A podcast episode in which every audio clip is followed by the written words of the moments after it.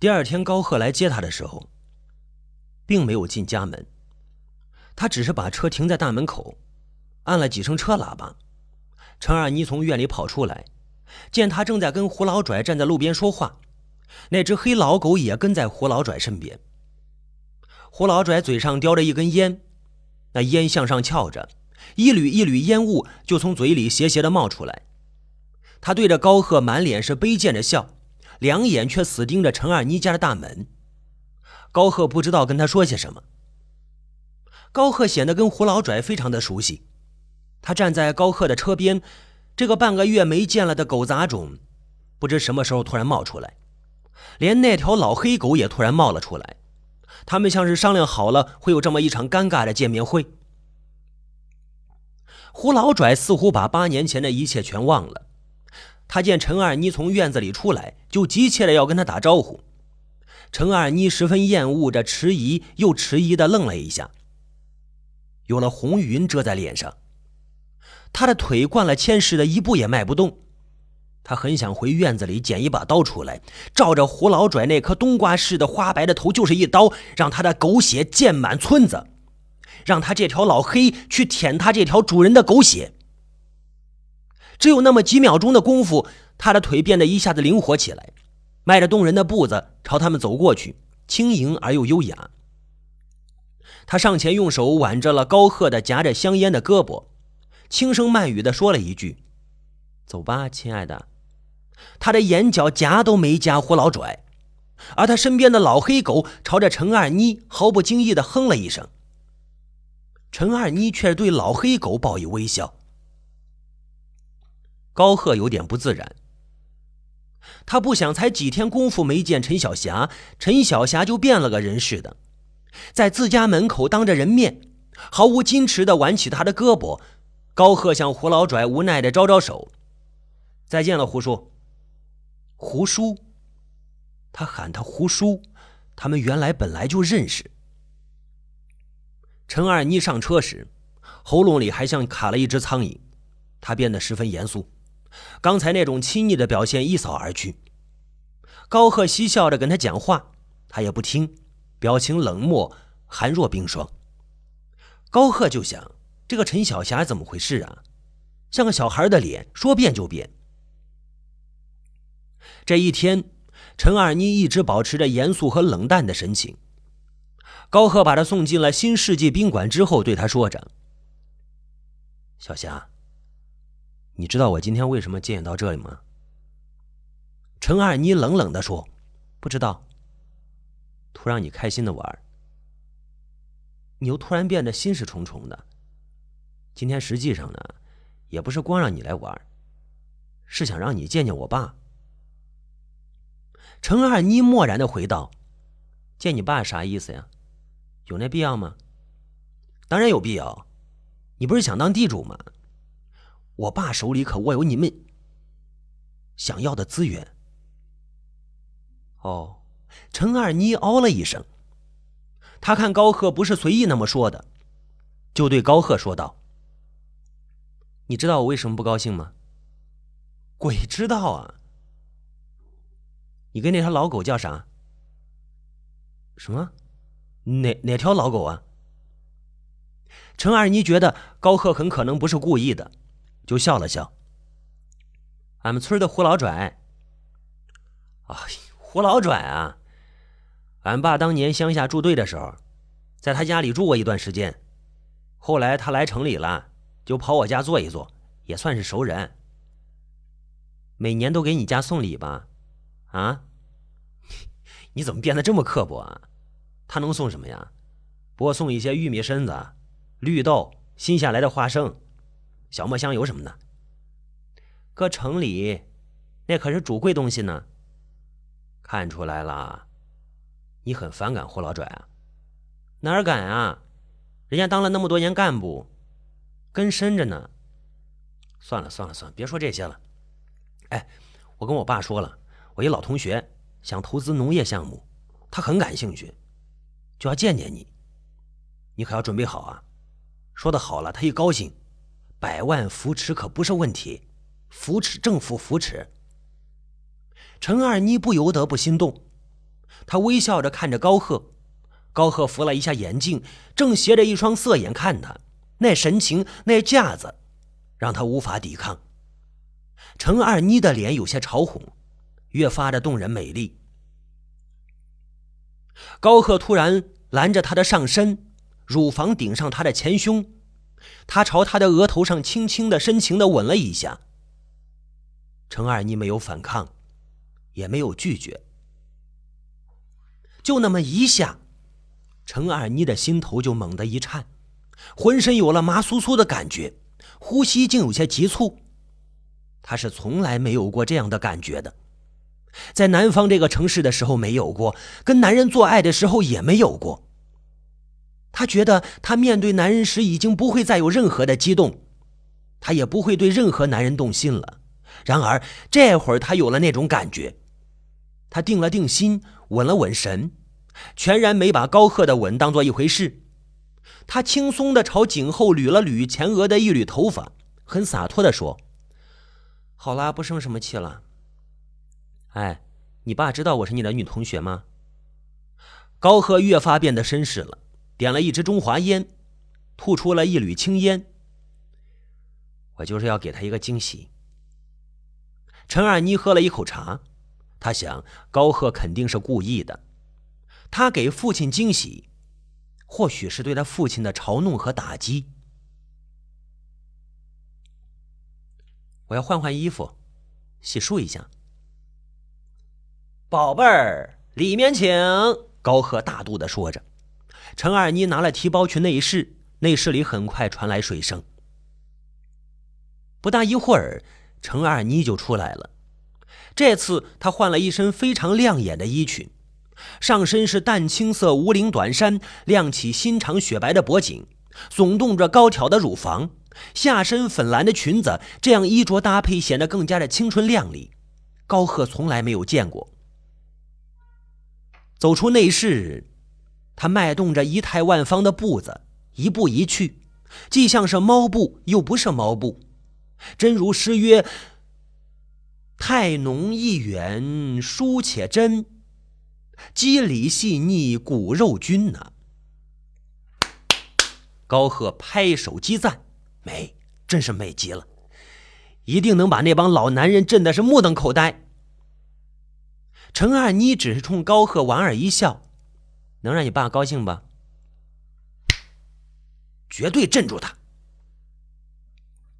宴席在新世纪宾馆的四楼，这个宾馆是县城最高级、最豪华的宾馆，是用来接待上层领导的。陈二妮第一次受到这么高规格的接待，心里一直忐忑不安。她朝贵宾间上走时，头一直勾着，看着红地毯上自己的脚尖。这是他在南方城市时形成的习惯，偶尔抬头看高贺一眼。高贺的样子可不像那些嫖客，他笑嘻嘻的，嘴角上的香烟抖抖的动，皮鞋锃亮，轻松的踏着红地毯。陈二妮很会调整自己，随时调整自己心态是他必须要做的事，这样不但能让自己充满自信，还能有利于保护自己。高贺抢先一步推开了房门，一帮子人早已经等在房间里了。他走进房间，房间里一下子扬满了惊讶的目光。陈二妮像个洁白无瑕、光彩照人的明星。高贺不失时机的介绍着：“我女同学，陈总，陈小霞女士，回乡投资新农村建设，立志要当现代的新型地主。”陈二妮一下子变成了陈总。他不感到惊讶，在南方时，那些个穿戴光鲜的嫖客，哪个不是这种那种的？高贺介绍完毕，大家一阵欢笑，欢迎欢迎欢迎欢迎，上前和程二妮握手。第一个跟他握手的是高贺的父亲。高贺介绍说着：“呃，农业局高局长，也是家父。”高局长握着程二妮的一只手。又把另一只手搭了上去，笑眯眯的说道：“这孩子就是这样，别跟他一般见识啊！哎呀，我儿子可是经常提起你啊，你可是了不起的人才，欢迎你回家投资建设家乡啊！”高贺继续介绍：“呃，这是农业局冯主席啊，这是王副局长，呃，这是李副局长，这是发改委陈副主任。哦，你们是一家子。哈哈。哦，这是齐副主任，这是汪副主任。好了，介绍完了，请大家入座。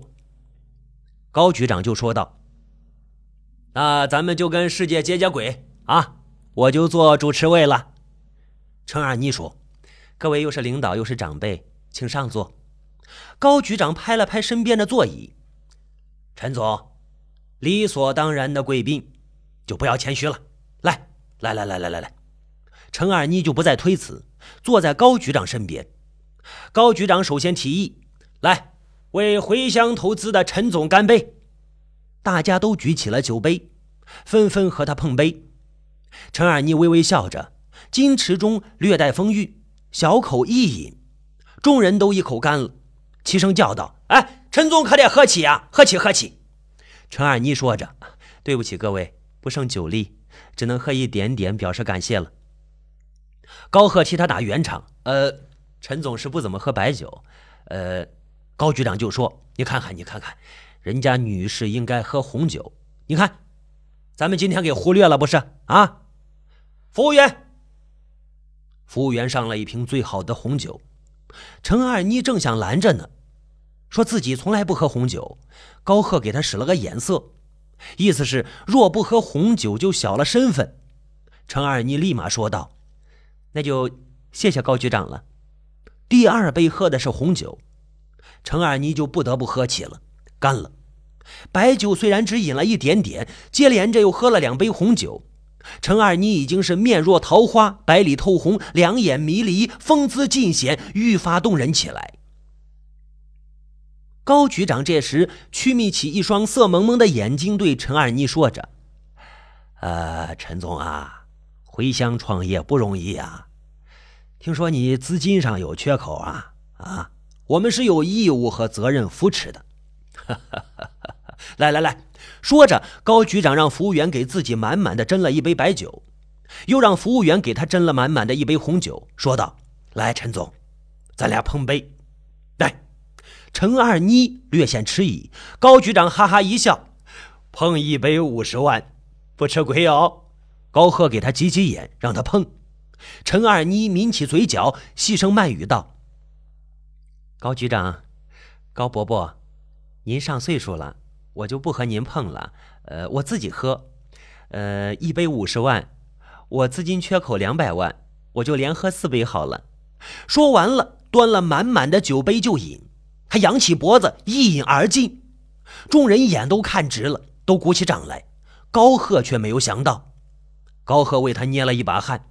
陈二妮连喝两杯之后，高局长也来了兴致，说道：“陈总，你是高贺同学，刚才又叫了我一声伯伯，当伯伯我就不能小气了。来，伯伯跟你碰两杯。”高局长站起身来，发福的高局长那个头和陈二妮的个头一般高了，他和陈二妮脸对着脸，陈二妮高耸的胸脯几乎就顶在高局长的胸膛上。陈二妮又和他碰了两杯，四杯红酒下肚。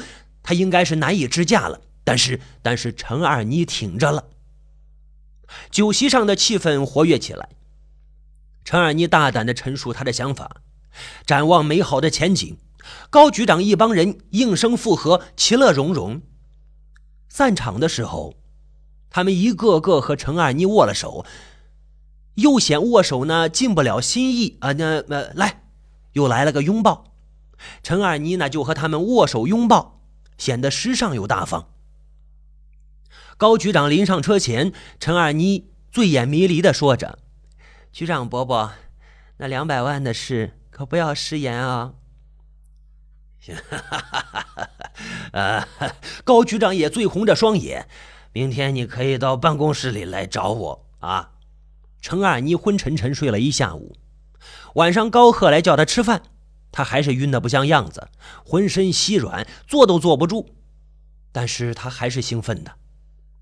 他当了一次陈总，那么多局长、主任围着他给他敬酒，当老总那滋味就是爽。为这，他得好好的感谢高贺。怎么感谢他呢？看来高贺对自己一直是旧情难忘。只要高贺愿意，他也没什么不可以。这样想来呢，陈二妮就有了主意了。高贺陪他吃过晚饭，就赖在他的房间里，直夸他表现的好。陈二妮就问：“你爸高兴吗？”高贺说：“当然高兴了。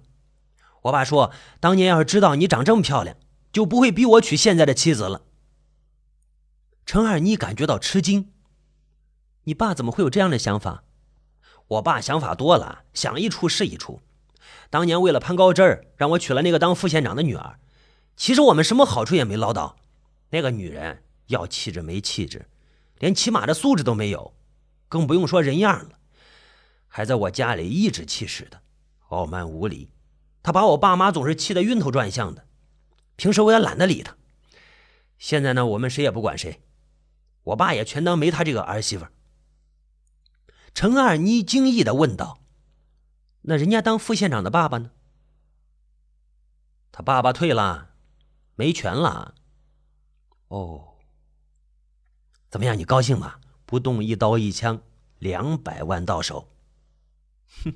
陈二妮朝高贺媚笑了一下，双手拦住了高贺的脖颈，让高贺心热眼跳。陈二妮不失时机的说着：“钱嘛，并不缺。那两百万，也淹不了俺的心。就是有一件事，怕是难办。”高贺朝他滚烫的额头亲去，陈二妮摇过头去。高贺闻到令他心生荡漾的发香，别拐弯抹角的，没有我高贺摆不平的。说吧。高贺已经把陈二妮顶在了床边。陈二妮说：“光有钱没地不行，你得想办法把胡老拽手中的地转到我的名下。我当多大事呢？”简单的就像一，就是你们乡的书记乡长也不在话下。高贺已经把陈二妮按在床上了，陈二妮也顺势把高贺紧紧的搂着。这天晚上，陈二妮和高贺旧情复燃，干柴烈火一般。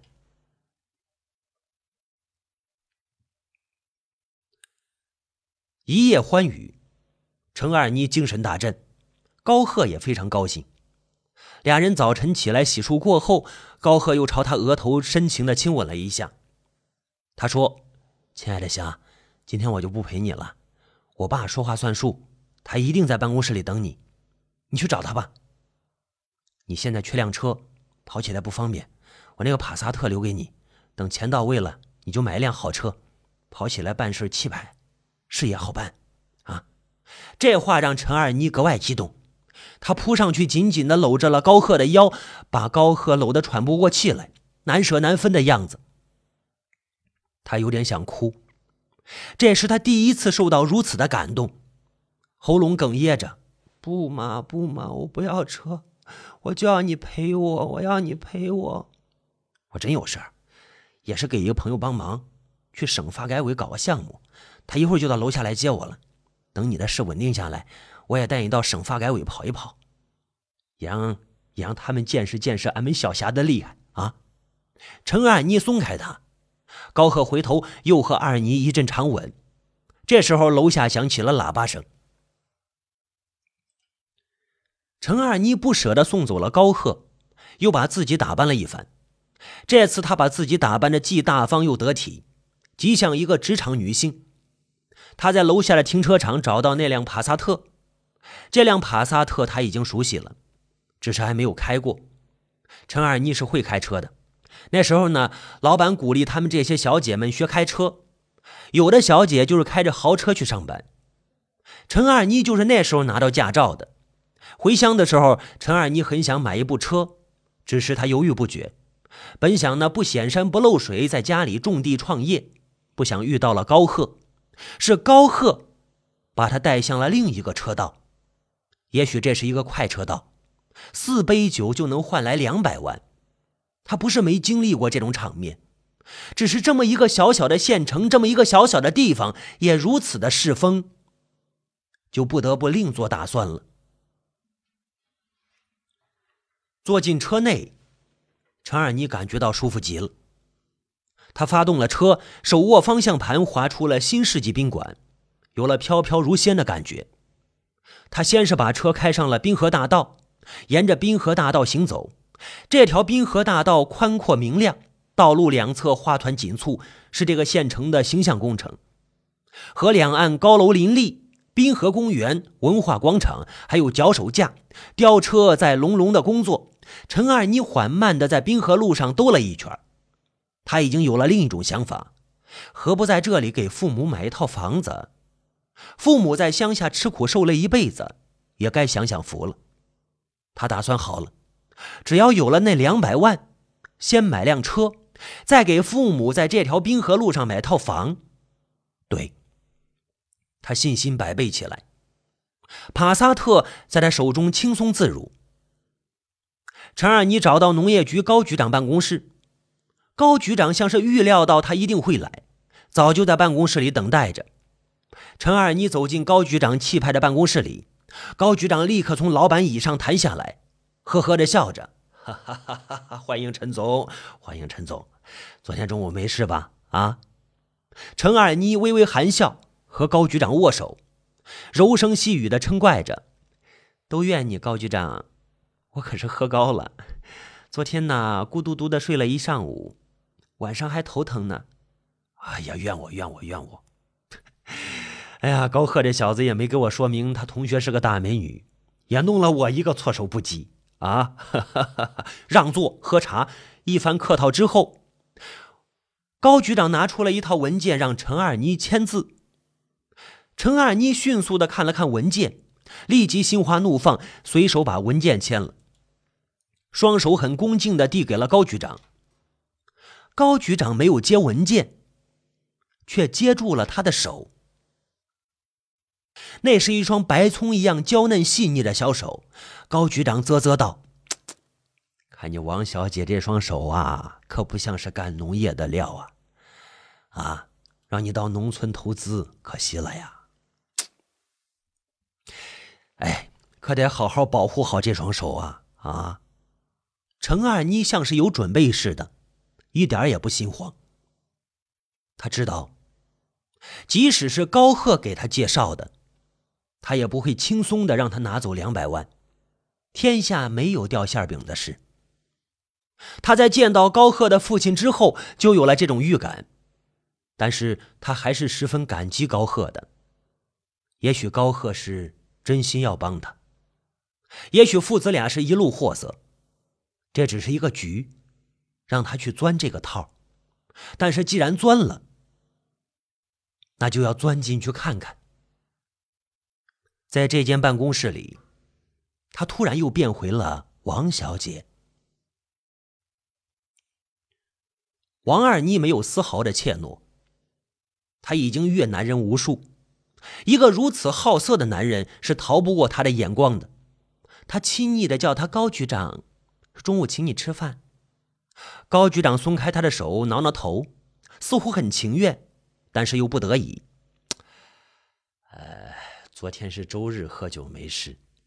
今天是周一，下午还有个重要的会，晚上。晚上行吗？呃，晚上咱们换个地方，换一个有情趣、有浪漫的地方，你看成吗？当然好了。那我就在宾馆等你啊！陈二妮抿嘴一笑。陈二妮和高局长互换了手机号码，两人就握手告别。陈二妮兴冲冲的下了楼，她太高兴了。好运突然到来，让她有点猝不及防，但是这种猝不及防又让她充满了担心。于是她回到那条冰河上，她给高贺打了电话。高贺问他怎么样？见到我爸了吗？陈二妮说见到了，字也签完了。高贺就说：“我呢还在路上，你什么也不要多想，等我回去帮你弄地，甩开膀子大干，什么事儿也没有。”高贺似乎猜到他爸要干什么，他的话应该是一种暗示。陈二妮把车停在公园路口，眼望那个叫玉林金湾的楼盘。沉思良久，他又一头钻进了帕萨特，向玉林金湾开去。这天晚上，陈二妮和高贺的父亲在一起。他没有在县城过夜。高贺的父亲把二妮带到了丰阳市的一处高档住宅区，那是他父亲的一处精心布置的秘密巢穴，浪漫又温馨，是专门用来幽会情人的。在那里，他和高贺的父亲完成了交易。当问他这事要不要高贺知道时，高贺的父亲说：“呃，你觉得有必要说，还是可以说的。我看高贺的车不是都给你了吗？”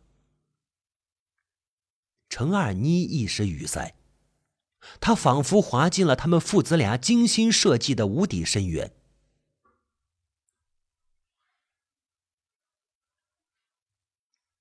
程二妮从丰阳市回来，一路上感觉到恶心难耐。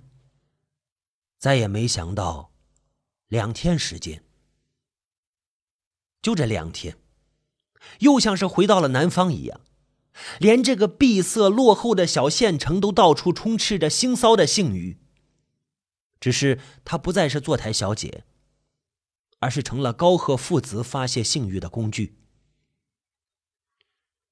现实彻底的打碎了她返璞归真的好梦。难道她就是当妓女的下贱命？她不想再跟高贺联系，也不想再和高贺有任何关系了。他去银行取了一部分钱，依然开着高贺的帕萨特。秋日的艳阳浓重而沉闷，路过的庄稼成熟了。然而他又是矛盾的，内心深处不断的挣扎、斗争、救赎，最后彻底变得沉醉。他要做的是，他必须做下去。这也许是个千载难逢的机遇。快进村的时候，胡老拽和他的老黑狗远远就看到那辆帕萨特。他还以为是高贺的车，他就呼唤着老黑狗迎了上去。那小车却冲着他冲了过来，要不是胡老拽躲闪的快，老命就完了。他看到是陈二妮在开车，傻了眼了。那条狗哼哼唧唧的围着胡老拽转，他气恼的踹了老黑狗一脚。程二妮把一串钥匙丢给他父母，说让他们去县城住。他父母都吃了一惊，这个女儿从来没有说起过要给他们在县城里买房子的事啊！今天不但开着车回来，还送给他们一套房子，他们不知道应该是欢喜还是担忧。事情明摆着，女儿是个有钱人，他们有了一个有钱的女儿，有钱总比没钱好。他们的额头舒展开了。他们还看到女儿把一只沉甸甸的手提箱提进了里屋里，那该不是一箱钱吧？那是。程二妮这次要大干一场，他已经基本上掌握了村上的情况，全村共有六千亩地，胡老拽流转名下的还不到一半，他就是把另一半流转到手也是个胜利。他为自己的公司起了一个很好听的名字。霞光生态农业园区，要干就干生态农业。他心里已经有了规划，除了农业之外，他还要办榨油厂、养猪场、养鸡场。不光是全村把方圆的人都组织起来，加入他的霞光生态农业园。他手头上现在有三百万，加上农业局扶持的两百万，五百万应该足够了。他不用再记得什么高贺了，什么高局长了，他不用再把胡老拽放在眼里，把乡上的书记乡长放在心上。陈二妮开始了第一步行动，他摸清了土地流转的价值。胡老拽每亩出的是四百块，他要出五百块，五百不行了六百，六百块一亩用不了多少钱，他就挨家走动。大婶大伯的叫着，让他们把地流转给他。那些上岁数的摇着头，说自个儿做不了主。